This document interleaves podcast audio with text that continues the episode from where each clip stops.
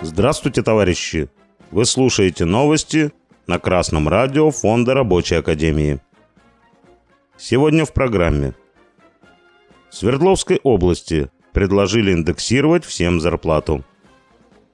Повышение зарплат на процент роста инфляции может снять напряжение между работодателем и работниками в Свердловской области.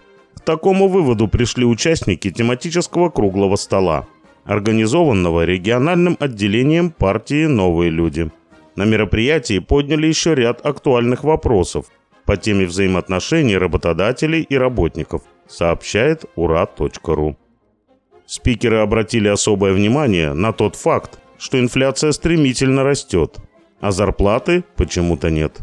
Эксперты уверены, повышение заработной платы на процент роста инфляции способно сгладить многие углы конфликтов и позволит людям жить достойно, рассказали организаторы мероприятия.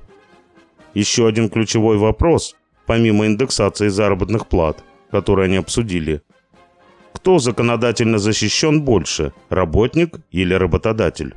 Например, не в пользу работников играет использование гражданско-правовых договоров, которые лишают их прав, предусмотренных Трудовым кодексом Российской Федерации. А также отсутствие информированности о том, что неофициальное трудоустройство плохо влияет на будущий размер пенсии.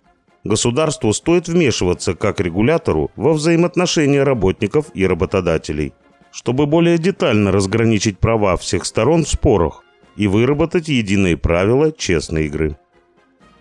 Партия «Новые люди» – это обычная буржуазная партия, и отстаивают они интересы класса капиталистов. А потому все эти заигрывания с интересами простых трудящихся – очередная популистская профанация – которая не ставит целью улучшить положение простых людей, а лишь поболтать о том, как все плохо. Во-первых, индексация не является повышением заработной платы. Она лишь возвращает ее на предыдущий уровень, съеденный инфляцией.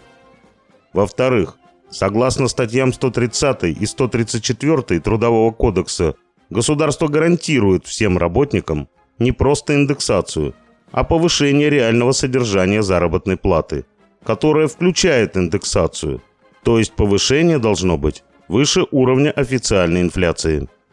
В-третьих, в соответствии со статьей 15 Трудового кодекса Российской Федерации запрещено заключение гражданско-правового договора, фактически регулирующего трудовые отношения, то есть там, где должен быть заключен трудовой договор.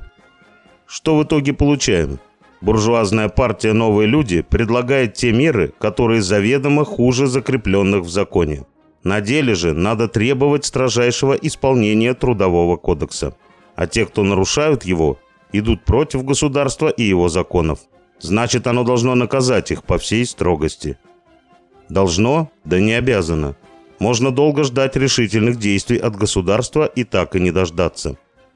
Добиться торжества закона на своем предприятии – могут и сами работники, действуя организованно и коллективно. И даже получить больше, чем предусматривает Трудовой кодекс Российской Федерации, заключив свой прогрессивный коллективный договор. Ознакомиться с проектами таких коллективных договоров можно на сайте Фонда Рабочей Академии. А чтобы освободиться от влияния буржуазной лжи, записывайтесь в Красный университет и вступайте в Рабочую партию России.